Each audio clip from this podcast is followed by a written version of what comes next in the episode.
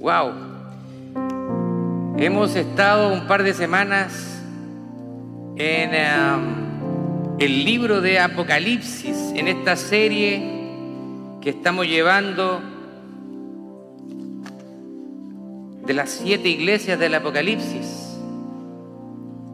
Los mensajes de Jesús a la iglesia se llama esta serie. Le voy a pedir que se ponga de pie conmigo, vamos a leer rápidamente estos versículos, no son muchos. Dice así la palabra del Señor, en el nombre de nuestro Señor Jesucristo, bajo la bendición del Padre, Hijo y Espíritu Santo. El mensaje a la Odisea y escribe al ángel de la iglesia en la Odisea, he aquí el amén, el testigo fiel y verdadero, el principio de la creación de Dios, dice esto. Yo conozco tus obras, que ni eres frío ni caliente, ojalá fueses frío o caliente, pero por cuanto eres tibio y no frío ni caliente, te vomitaré de mi boca. Porque tú dices, yo soy rico y me he enriquecido y de ninguna cosa tengo necesidad, y no sabes que tú eres un desventurado, miserable, pobre, ciego y desnudo. Por tanto, yo te aconsejo que de mí compres oro refinado en fuego para que, seas rico en vestiduras blancas para vestirte y que no se descubra la vergüenza de tu desnudez y unge tus ojos con colirio para que veas. Yo reprendo y castigo a todos los que amo. Sé pues celoso y arrepiéntete. He aquí yo estoy a la puerta y llamo. Si alguno oye mi voz y abre la puerta, entraré a él y cenaré con él y él conmigo. Al que venciere le daré que se siente conmigo en mi trono, así como yo he vencido y me he sentado con mi Padre en su trono. El que tiene oídos, oiga lo que el Espíritu dice a las iglesias. Padre, en el nombre de Jesús, tu palabra ha sido leída y le corresponde, Señor, a tu Espíritu Santo, Señor, danos la exhortación. Padre, en estos momentos, Señor, me declaro incapacitado para entregar un mensaje, Señor, si no es solamente a través de la gracia y el poder de tu Espíritu Santo que obra en nuestras vidas. En el nombre de Jesús. Amén. Tome asiento, por favor.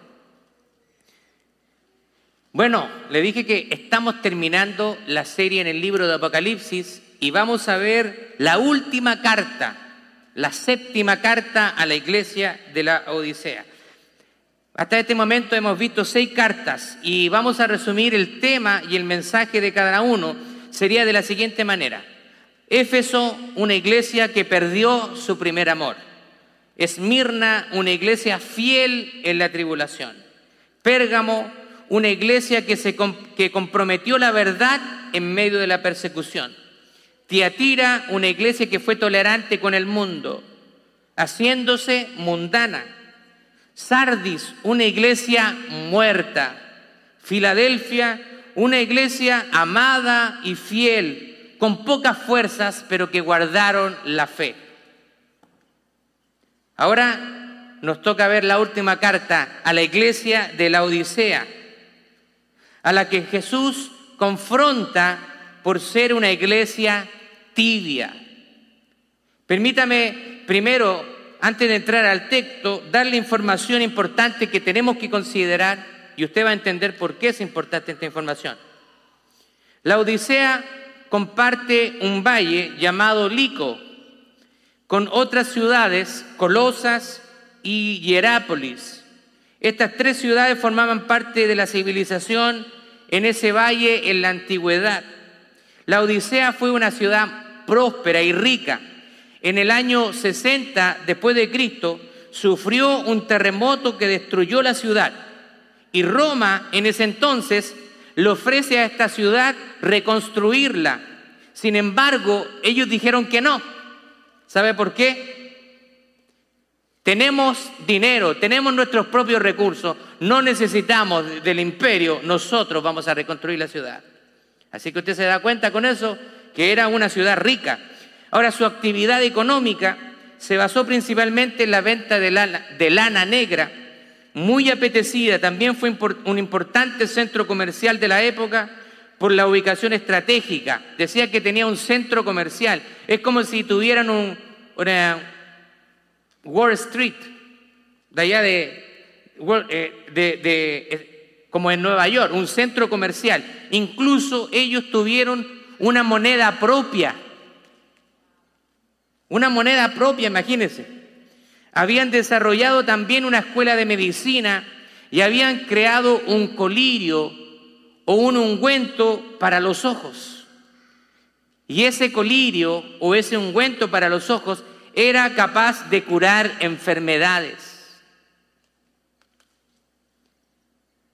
Ahora, usted se habrá preguntado por qué en los otros mensajes siempre yo daba una reseña de lo que la ciudad geográficamente, la costumbre, la actividad económica. ¿Por qué es importante mencionar eso? La importancia de mencionar la condición de la ciudad y dar información acerca de ella tiene por objetivo hacernos conscientes a lo que la iglesia estaba siendo influenciada.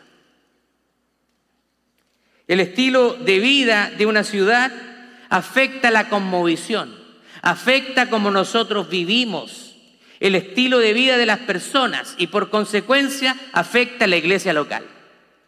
Cuando en una iglesia, perdón, cuando en una ciudad se normalizan ciertas cosas, eso necesariamente va a llegar a la iglesia.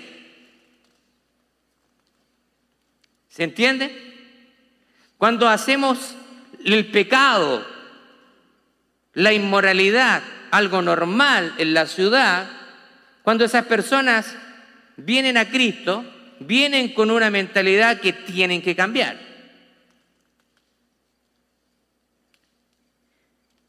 Así que nosotros vemos que esto afecta mucho.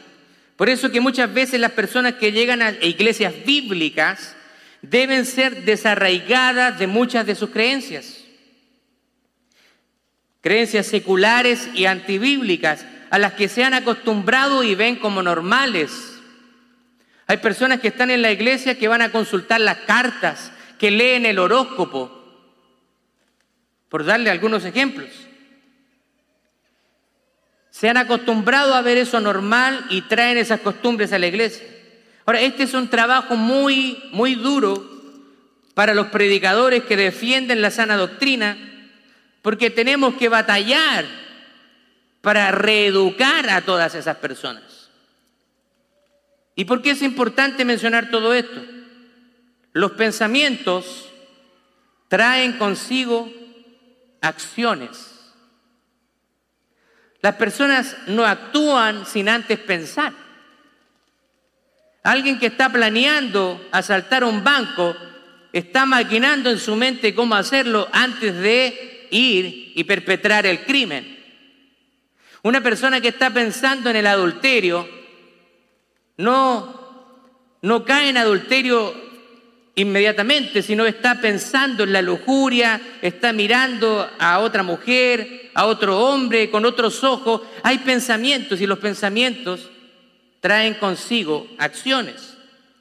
Así que muchas veces los que están dentro de la iglesia han sido influenciados por aquellas cosas que vienen de afuera.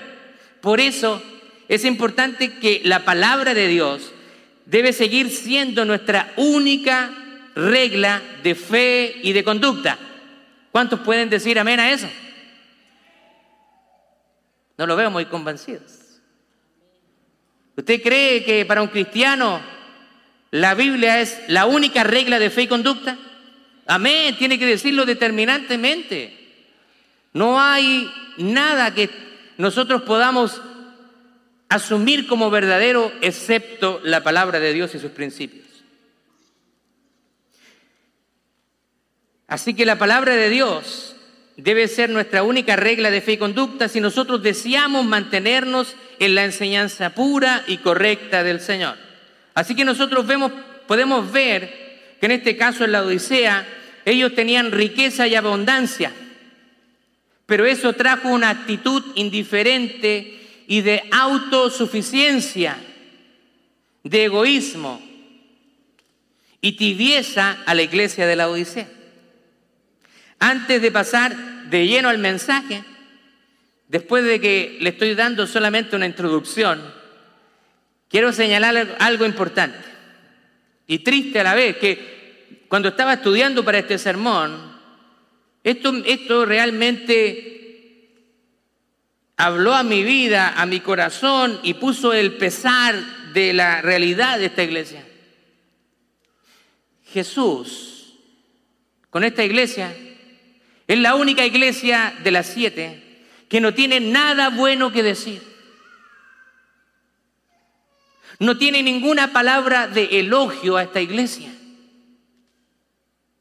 A las otras, aunque tenían alguna, una estaba muerta, ¿cierto? Pero igual habían algunos que todavía guardaban la fe, pero esta iglesia, Jesús no tiene nada bueno que decirle.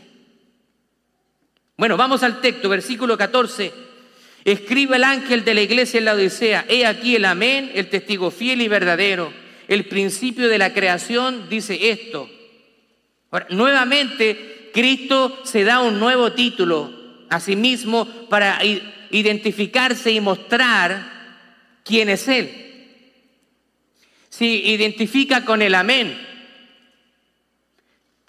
¿Y qué es lo que significa amén? El amén es la única verdad. Sus palabras son verdaderas. Cristo se identifica como la verdad absoluta. No va a decorar la verdad. No va a hablar y no va a retener sus palabras para que esta iglesia no se, no ofenda o no se sienta bien, sino que va directo con ellos por las cosas que están haciendo. Jesús confronta a esta iglesia. Wow. Esto realmente tiene que hacernos temblar a nosotros. Qué enseñanza para nosotros el día de hoy. Debemos ser gente de verdad. Y eso no va a ser agradable para todo el mundo. Es, es increíble, pero como pastores estamos siendo atacados. Esta semana me sentí muy atacado. Incluso hubieron personas que me eliminaron del Facebook porque no quieren aceptar la verdad.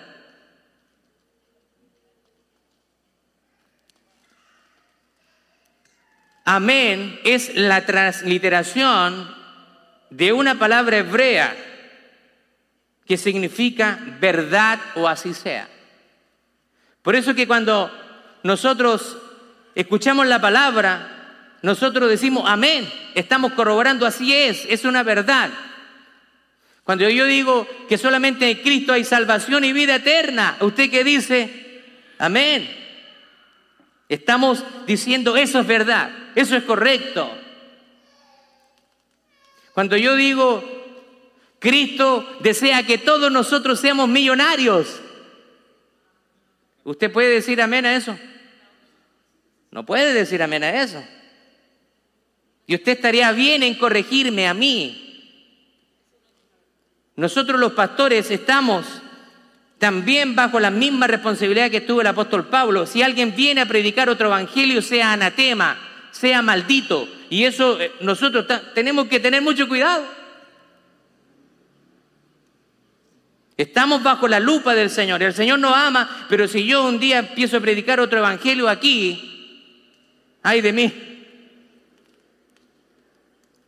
Hay una canción de un grupo chileno de los años 80. Probablemente la gente sudamericana va a conocer a este grupo. Aquí los de Norteamérica no, pero hay un grupo que fue famoso en toda Sudamérica, se llama Los Prisioneros. Nacieron en una banda que nació en los años 80 y ellos tenían una canción que se llamaba, o se llama porque todavía existe la canción, Nunca quedas mal con nadie. Ellos este grupo protestaba contra personas y políticos que siempre trataban de manejar un discurso para agradar a todo el mundo, pero eran personas que se acomodaban según la ocasión. Los políticos, usted sabe, un día le dicen algo y le mienten descaradamente en su cara para quedar bien con usted. Al otro día se contradicen totalmente de lo que están diciendo. De la misma manera, hoy en día hay cristianos así, personas que no son capaces de defender los principios bíblicos por temor a ser rechazados y agradar a las masas. Son gente que no son sinceras, por lo tanto, gente con la cual no podemos confiar. Hay un dicho que dice que hay gente que es como el camaleón, cambia de colores según la ocasión. Así que hay gente que son como el camaleón, que se adapta según la ocasión. Ahora usted se preguntará, ¿y qué hacemos con estas personas? Usted va a ver lo que se hace con estas personas. Mire lo que dice el apóstol Pablo en Gálatas 1.10. Pues ahora yo busco el favor de los hombres o de Dios, o trato de agradar a los hombres. Y Pablo responde a esa pregunta retórica, pues si yo tratara de agradar a los hombres, no sería siervo de Cristo. Ahora, el mismo Pablo está reprendiendo a un camaleón eh, cuando le escribe a los Gálatas, a una persona que se comportaba de una manera con un grupo y con el otro grupo se comportaba de otra manera, o sea, un hipócrita. Y, Pablo reprende fuertemente a Pedro por la tibieza en su actuar, por su hipocresía. Se comportaba de una manera con los judíos y con los gentiles. Pero pastor, nosotros no podemos juzgar, no podemos corregir. El juzgar solamente Dios puede juzgar. No, mentira. Solamente Dios puede condenar. Nosotros no nos podemos condenar. No mandamos a nadie al infierno o al cielo. Pero sí somos llamados a juzgar las cosas en base a la palabra de Dios. Mire lo que le dice Pablo a Pedro. Pero cuando Pedro vino a Antioquía, le resistí cara a cara, lo confrontó, porque era de condenar, pues antes que viniesen algunos de parte de Jacobo, comía con los gentiles, pero después de que vinieron se retraía y apartaba, porque tenía miedo de los de la circuncisión. Y en su simulación, o sea, estaba simulando, mire lo que dice la palabra, también participaban también los otros judíos, de tal manera que aún Bernabé fue también arrastrado por la hipocresía de ellos. Se da cuenta cuando hay un hipócrita, comienza a arrastrar a otros hipócritas. Esto se contagia. Versículo 14, pero dice, pero cuando vi que no andaban rectamente conforme a la verdad del Evangelio, no conforme al pensamiento de Pablo, no conforme a la opinión de Pablo, sino conforme a la verdad del Evangelio, dije a Pedro delante de todos. Wow. Muchas veces nosotros los pastores no corregimos, no corregimos individualmente delante de todos. Sin embargo, Pablo lo está haciendo. Yo no me creo con esa autoridad, pero Pablo lo está haciendo. Dice, porque yo creo que Pablo ya se cansó de la hipocresía de, de Pedro. Dice, pero cuando vi que no andaban rectamente, le dije a, Pablo, a Pedro delante de todos, si tú siendo judío vives como los gentiles y no como judío, ¿por qué obligas a los gentiles a judaizar?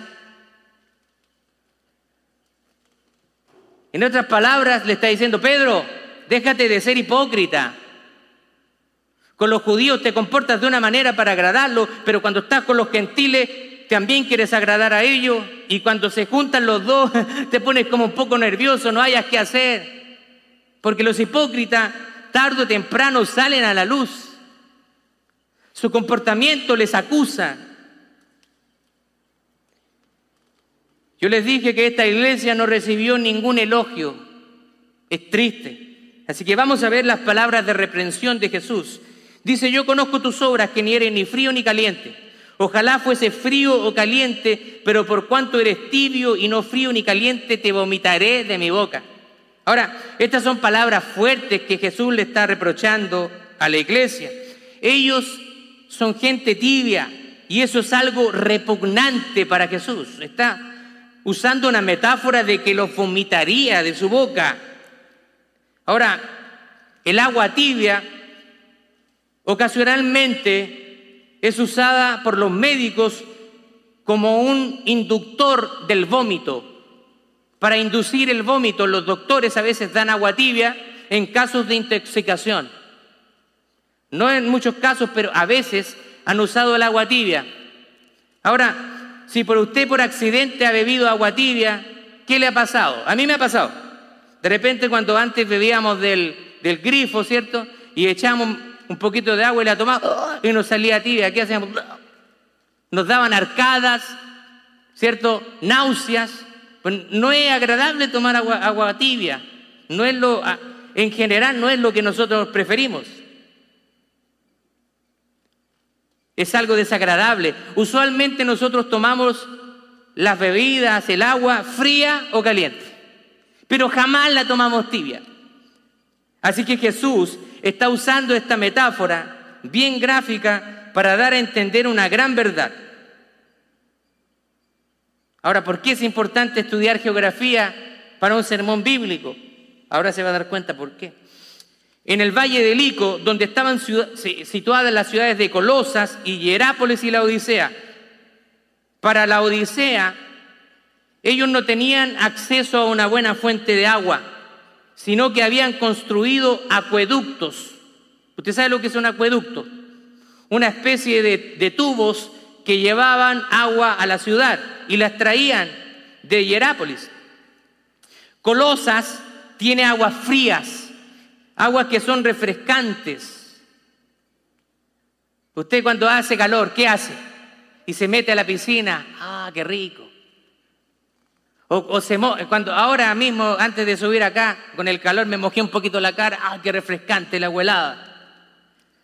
Hierápolis tenía aguas calientes, manantiales calientes que eran relajantes. Usted cuando se mete en un jacuzzi, en algún hotel, en algún resort, Ah, qué rico el agua calentita, ¿cierto? Esas turbinas que le dan en la espalda, rico, apetecible.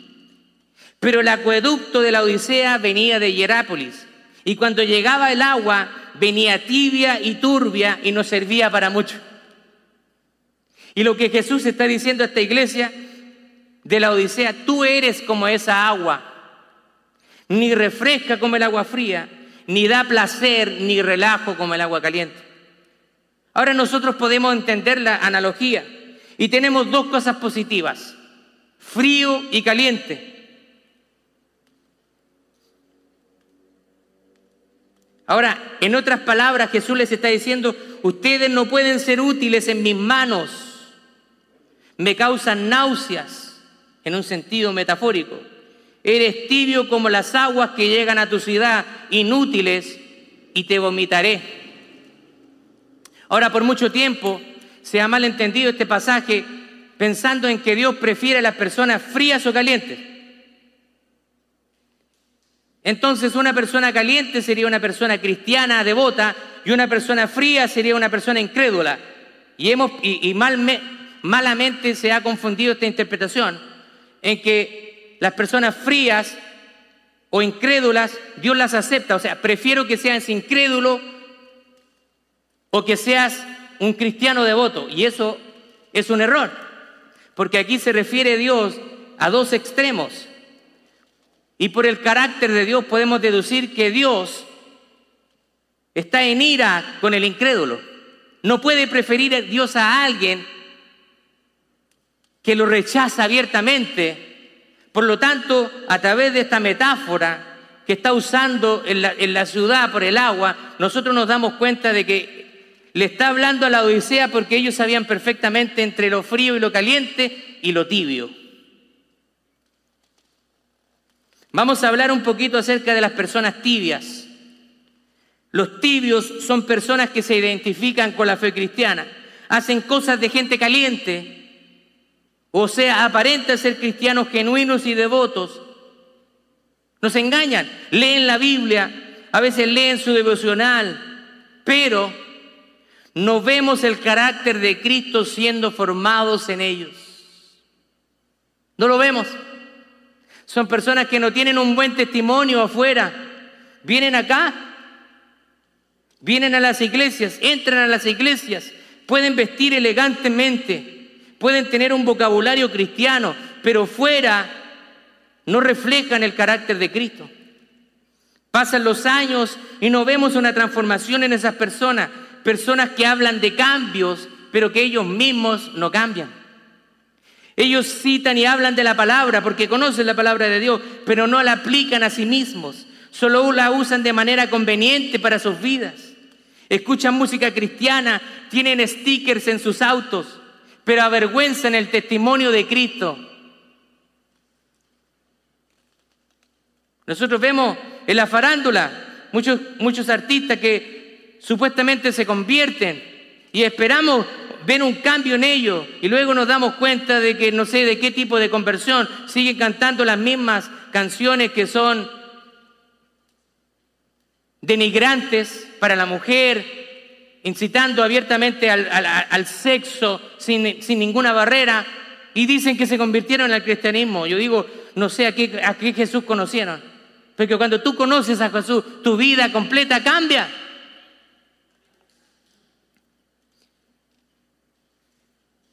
Son gente que le gusta hablar, pero no. Le gusta hablar, pero no hacer. Hablan, pero no hacen. Hablan de Cristo, hablan de la palabra de Dios, pero no cambian. No la hacen, no la ponen por obra, como dice Santiago. Incluso pueden estar sirviendo en las iglesias y pueden tener apariencia de que están calientes, pero realmente sus vidas son tibias y repugnantes. Jesús se enfrentó a este tipo de personas. Y entre estas nosotros encontramos a los fariseos. Muchas de estas personas piensan que tienen la salvación, pero no la tienen. Dicen que aman la palabra de Dios, pero la rechazan constantemente con sus obras, con sus actos. Así que aunque no lo reconocen, ellos no son cristianos genuinos y no han nacido de nuevo, solo simpatizan con el cristianismo simpatizan con el cristianismo, pero no han transformado sus vidas a través de la sangre de Cristo.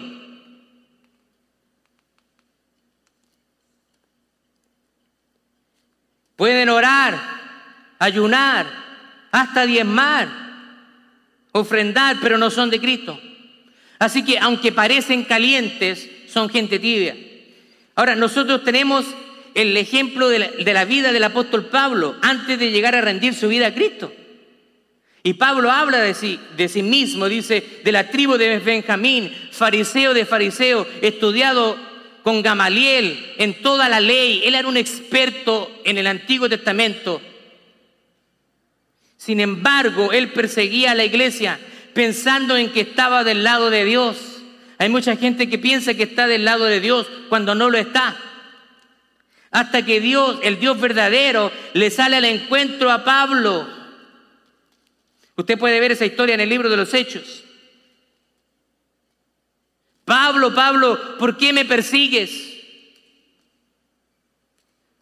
Y Pablo dice que cae. ¿Quién eres, Señor? Yo soy Jesús, a quien tú persigues. En otras palabras, le dice, Pablo, Tú piensas que estás agradando a Dios, pero tú estás haciendo todo lo contrario. Tú tienes que conocerme a mí. Yo soy Jesús, el que va a transformar y va a cambiar tu vida. Wow. Eso a nosotros nos muestra que él pensaba que era salvo, pero no lo era. Hasta que Jesús le salió al encuentro. Y como he dicho muchas veces, y lo vuelvo a repetir, cuando Jesús te sale al encuentro, jamás vuelves a ser la misma persona. Es imposible. El apóstol Pablo, después de su conversión, habla de este tipo de personas tibias. Primera de Timoteo capítulo 3, versos 1 al 5 dice, también debes saber, le está hablando a Timoteo, que en los postreros días vienen tiempos peligrosos y habrá hombres amantes de sí mismos, avaros, vanagloriosos, soberbios, blasfemos, desobedientes a los padres, ingratos, impíos, sin afecto natural, implacables, calumniadores, intemperantes, crueles y aborrecedores de lo bueno, traidores, impetuosos, envanecidos, que amarán los deleites más que a Dios y que parecerán muy piadosos como les dije, nos engañan, parecen gente piadosa, pero negarán la eficacia de la piedad. ¿Y qué le dice Pablo a Timoteo? Júntate con ellos. Hace amistad con ellos. Come con ellos. ¿Qué le dice Pablo? Léalo. Léalo fuerte. Evítalos. Hay gente que nosotros debemos apartar de nuestra vida cuando no son de bendición. Hay un dicho popular que dice, dime con quién andas y te diré quién eres. Las malas juntas corrompen las buenas costumbres. Así que Pablo les dice, evítalos, aléjate de ellos. Muchas veces, aunque sea difícil, es mejor un campo de una persona fría, hablar con una persona fría, porque al menos sabemos lo que piensa. No, mira, yo no creo en Dios, por lo menos sabemos y tenemos la oportunidad de evangelizarlo. Y a veces esas personas son más abiertas al Evangelio. Pero cuando las personas, las personas que son tibias, es difícil sacarlas de su pensamiento. Son personas que piensan que son salvas cuando realmente no lo son. Siempre se justificarán. Siempre justificarán sus acciones. Ahora vamos a ver las personas calientes. Vamos a ver las personas calientes, o sea, personas realmente fervorosas en la fe. Las personas calientes disfrutan el mensaje de la palabra de Dios. La disfrutan cuando la leen y quieren seguir leyendo, la estudian y buscan una relación genuina con el Señor. Se dejan moldear en las manos del alfarero. Tienen el corazón como el rey David. Un hombre que a pesar de sus errores y sus pecados se humillaba delante del Señor, reconociendo sus pecados y no justificándolos. Los calientes disfrutan estar en la comunidad de los creyentes porque saben que en la voluntad de Dios, el tibio tiene los ojos abiertos, pero el, el corazón endurecido. Por eso que es muy común que se justifique, yo no voy a la iglesia porque me hicieron esto.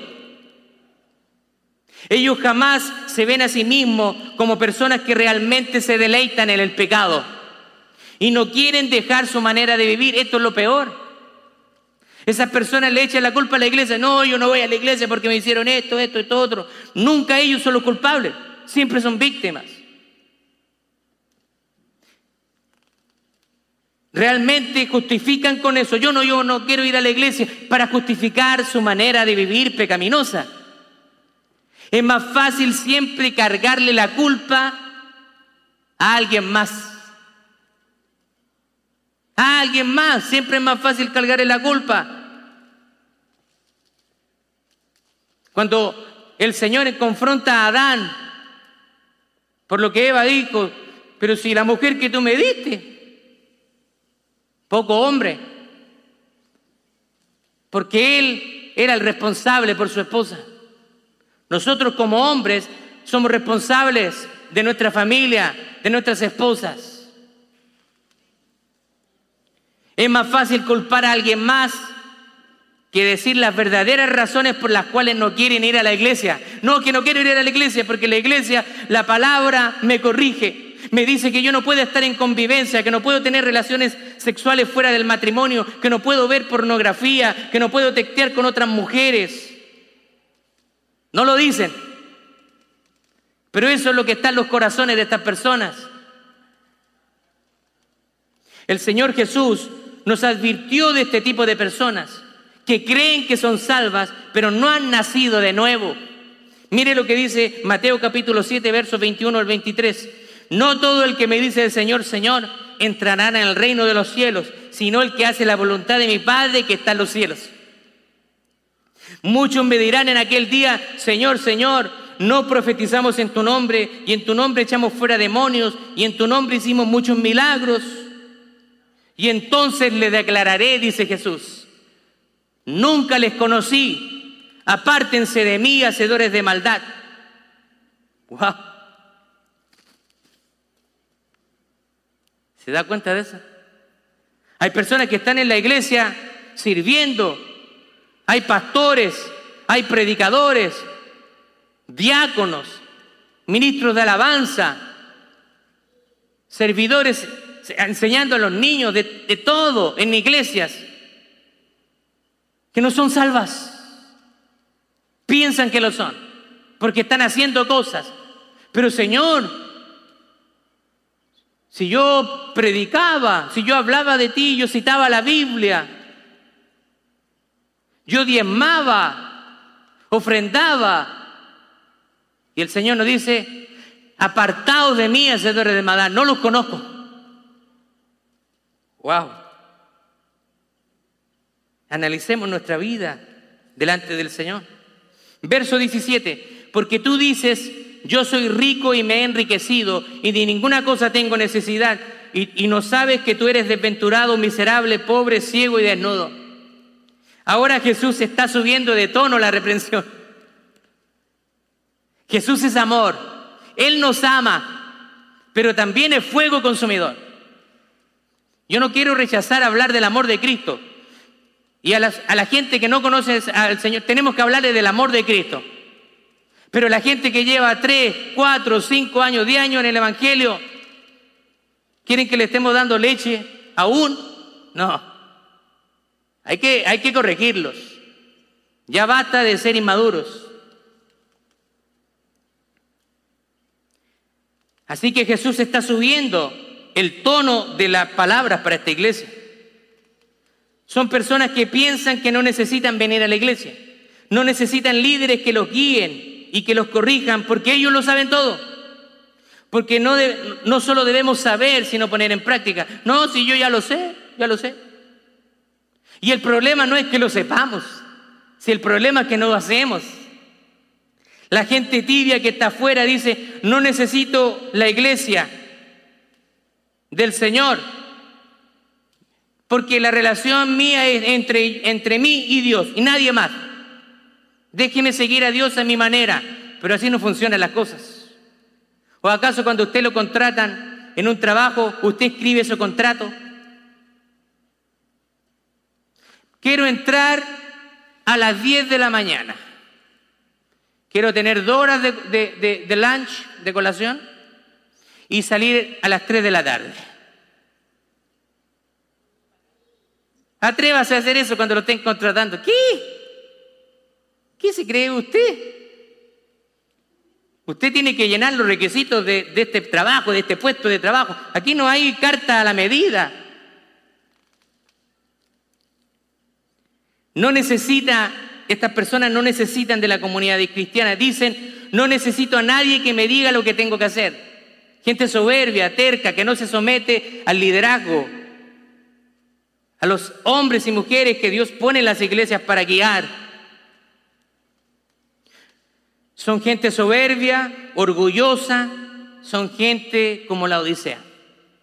Algunos ven la prosperidad material, porque aquí dicen, yo dice, Tú dices que yo soy rico, yo soy rico.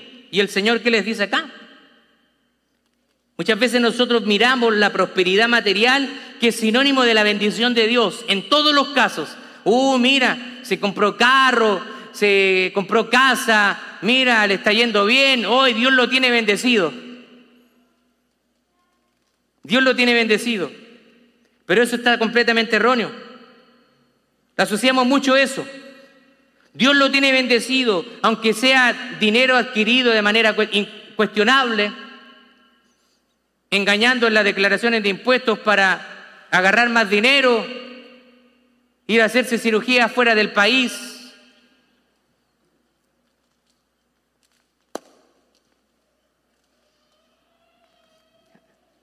Viajar, darse las tremendas vacaciones, no trabajándole un día a nadie. viviendo una vida que deshonra a Cristo. Son como los narcotraficantes. Hay narcotraficantes que van a donar dinero a la iglesia.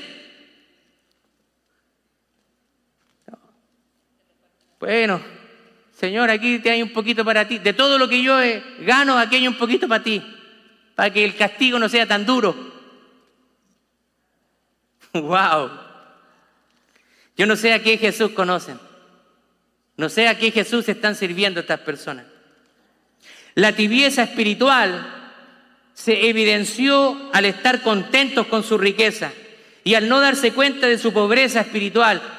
Cuando hay abundancia de dinero la gente se olvida de Dios, eso está más que comprobado. Por eso que yo llamo a Estados Unidos, esto es algo mío, yo llamo a Estados Unidos muchas veces para los hispanos que vienen de Latinoamérica, Estados Unidos es un enfría cristianos, los enfría. Vienen y prometen muchas cosas y cuando están aquí se olvidan de todas las promesas.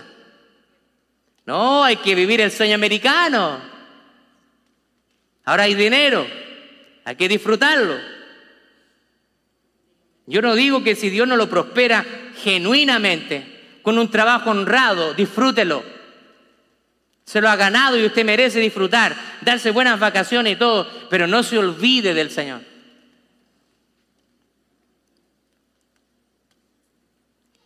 Cristo usa palabras fuertes para describirlo. Le dice, ustedes son miserables, despreciables, pobres y ciegos y desnudos. Vamos a ver la exhortación, versículos 18 y 19. Por tanto, yo te aconsejo que de mí compres oro refinado en fuego, para que seas rico y vestiduras blancas para vestirte, y que no se descubra la vergüenza de tu desnudez, y unge tus ojos con colirio para que veas. Yo reprendo y castigo a todos los que amo, sé pues celoso y arrepiéntete. Ahora, se le sentó a no, comprar oro ordinario, sino refinado, refiriéndose a aquello que glorificaría a Dios y los haría verdaderamente ricos. A través de la industria bancaria, la ciudad tenía riqueza material, pero la iglesia carecía, no tenía riqueza espiritual. Aunque tenían ropa hermosa, se les exhortó a usar ropa blanca, símbolo de la justicia que cubriría su desnudez espiritual. Como la lana, que era un producto importante en la zona, la Odisea era especialmente famosa por una prenda, por una prenda de lana negra, hecha de lana negra. Y lo que necesitaban era cambiarse la ropa y ponerse vestiduras blancas. Porque sin santidad nadie verá al Señor. Ahora, esto me pareció súper interesante. Entonces Cristo los está exhortando a poner a salvo sus ojos Guarden sus ojos. La ciudad tenía una escuela de medicina en el templo de Asclepio, que ofrecía un ungüento especial para cuidar los problemas oculares muy comunes en el Medio Oriente por el clima cálido y desértico. Lo que necesitaban no era una medicina para la vista, para la vista eh, natural, sino necesitaban medicina para la vista espiritual. Así muchos de nosotros Podemos corregir nuestros problemas oculares utilizando anteojos, pero tenemos que sanar nuestra ceguera espiritual. Así que eso era lo que necesitaban, podían sanar la ceguera, ellos podían sanar la ceguera. Médicos inteligentes que habían creado un encuentro, podían sanar, sanar la ceguera física, por decirlo de alguna manera, pero no podían sanar la ceguera espiritual. Wow.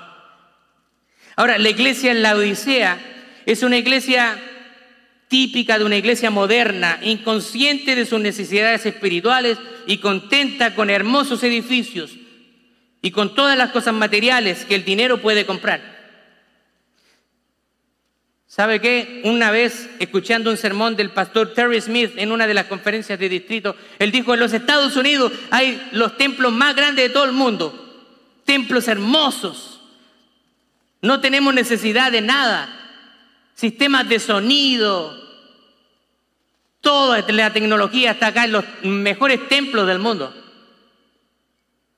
Citando ese pasaje cuando está Juan y Pedro y ven a la, persona que está pidiendo limosna a las puertas del templo y dice, no tengo ni oro no tengo plata ni oro, pero lo que tengo te doy en el nombre de Jesús, levántate. ¿Sabe lo que dijo el pastor Terry Smith? Nosotros tenemos oro, pero no tenemos ese poder espiritual. A veces tenemos riquezas, pero no tenemos ese poder espiritual. La riqueza enfría el corazón. Cristo los está, lo está reprendiendo porque los amaba. Y ese amor también traería castigo sobre la iglesia. Porque la palabra del Señor dice, al que Él ama, castiga y reprende. Así que Dios lo ama mucho, pero así como lo ama tanto, si usted se porta mal, le va a dar algunas palmadas, ya a donde usted sabe. De alguna manera va a corregir su vida.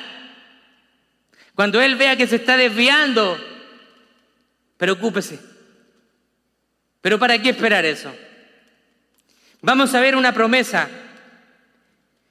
20 al 22, versículos 20 y 22. He aquí yo estoy a la puerta y llamo. Si alguno oye mi voz y abre la puerta, entraré a él y cenaré con él y él conmigo. Al que venciere le daré que se siente conmigo en mi trono, así como yo he vencido y me he sentado con mi Padre en su trono. Y nuevamente, las palabras de Jesús, nuevamente, el que tiene oído, oiga lo que el Espíritu dice a las iglesias. Porque algunos escuchan, pero se quedan en eso. Les entra por un oído y les sale por el otro. Pero el Señor quiere que nos entre por un oído, que nos tapemos el otro y baje al corazón. El Señor nos está diciendo, escuchen mi palabra, pero no solamente la escuchen, pónganla por obra.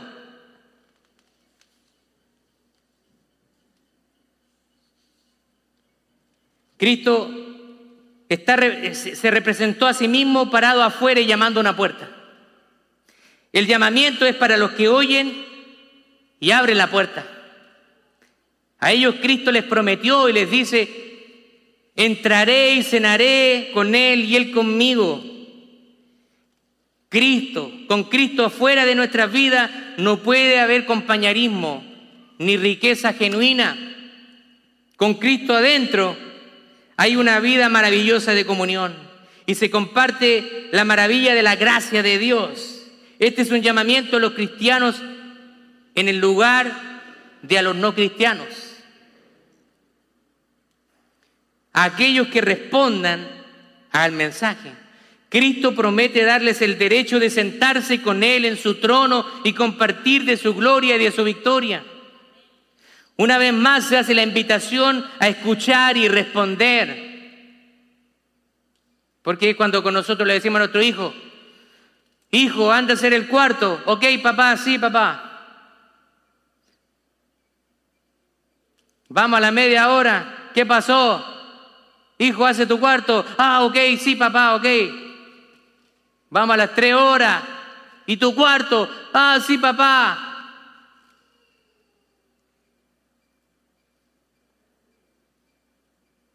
Escuchamos, pero solo nos quedamos en eso.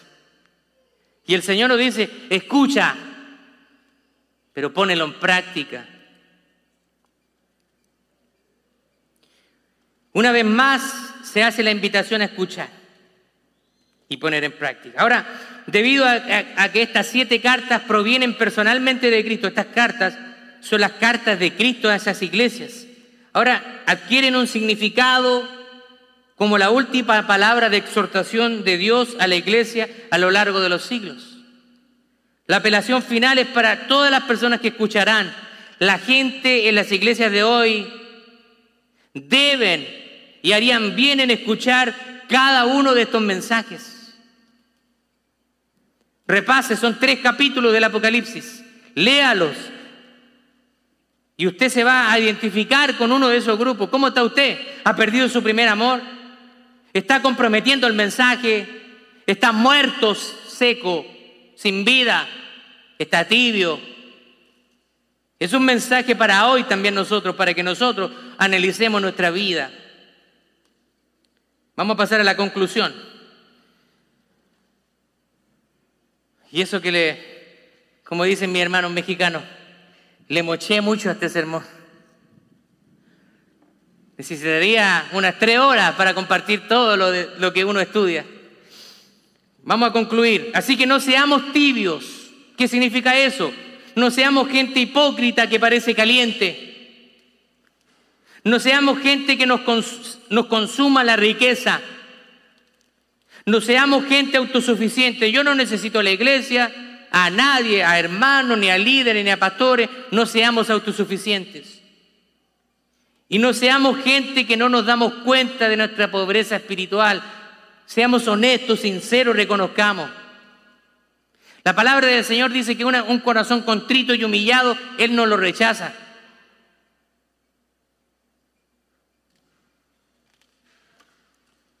Es como cuando venimos delante del Señor y dice, Señor, la regué, la embarré, como decimos los chilenos, metí las patas, Señor. El Señor quiere nuestra sinceridad. Actué mal, Señor, pero perdóname. Lo reconozco, Señor, perdóname. Esa es la actitud que quiere el Señor. ¿Cómo aplicamos esto a nuestra vida? Si usted no quiere ser una persona tibia, lea y estudie la palabra y aplíquela a su vida. Aplique las exhortaciones de estas cartas a su vida. Debe aumentar, debe aumentar su vida de oración para intensificar nuestra relación con Dios. Debemos vivir en arrepentimiento permanente, confesar nuestros pecados, nos ayuda a mantener el fervor. Cuando no pedimos perdón por un pecado, nos acostumbramos a pecar. Usted se va a ver que está cometiendo el mismo pecado una, otra, otra y otra vez. Y por último, hacer rendición de cuentas. ¿Qué significa eso? Un término tan rechazado por muchos cristianos. Y un término que yo conocí acá con mis hermanos americanos. Accountability. No sé si lo pronuncié bien ahí a los English speakers. Accountability. Lo dije bien, con acento, pero se entendió. Accountability significa rendición de cuentas.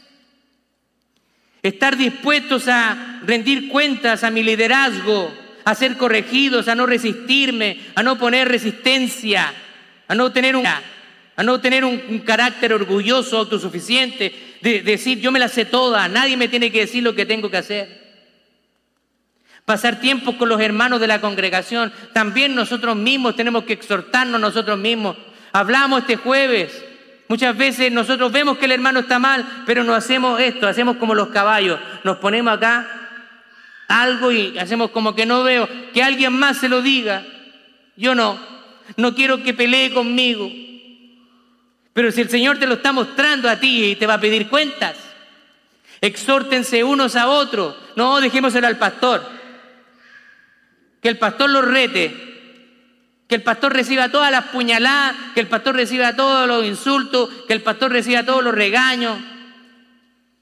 Todos hemos sido llamados a exhortarnos unos a otros.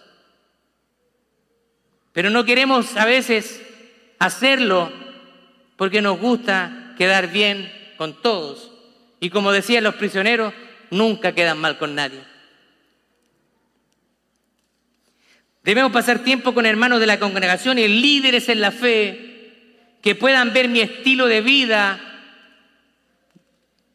y lo más importante, dejarme corregir. Wow, eso es lo más difícil, ¿no? Seamos honestos. ¿Somos fácil de corregir? No. Si lo traemos de pequeñito,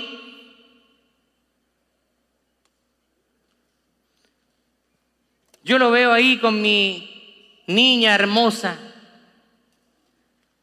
cinco años, que amo con todo mi corazón, una bendición del Señor. Y cuando yo la corrijo, mm, literalmente me muestra la nariz. Mm, y yo le voy a hablar y me evita. y se arranca. Y yo le voy a hablar, no quiero hablar contigo. Cinco años. Mi princesa de cinco años.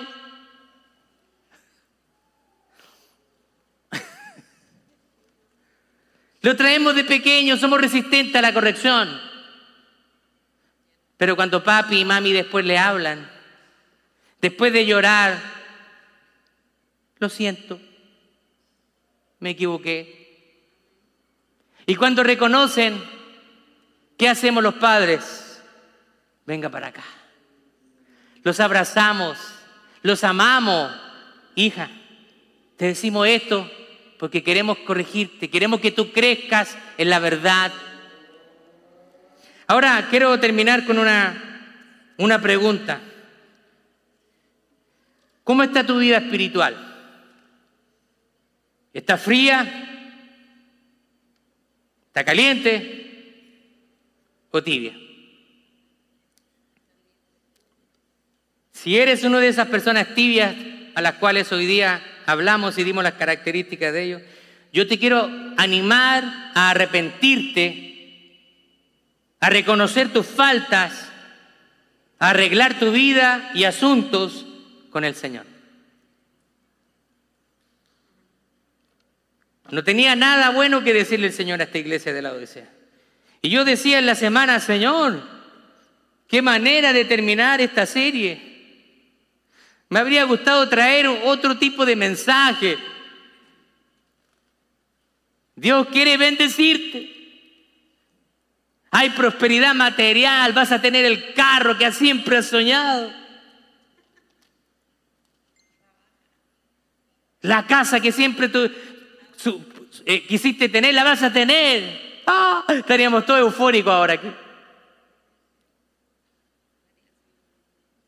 Y, le decía, Señor, qué mensaje para terminar esta serie, pero creo que el Señor en su voluntad quiere terminar esta serie diciéndonos, ¿eres caliente? ¿Eres frío? ¿O eres tibio?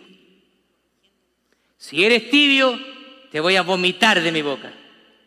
Eres repugnante para mí. Que el Señor tenga misericordia de nosotros. Póngase de pie, vamos a orar.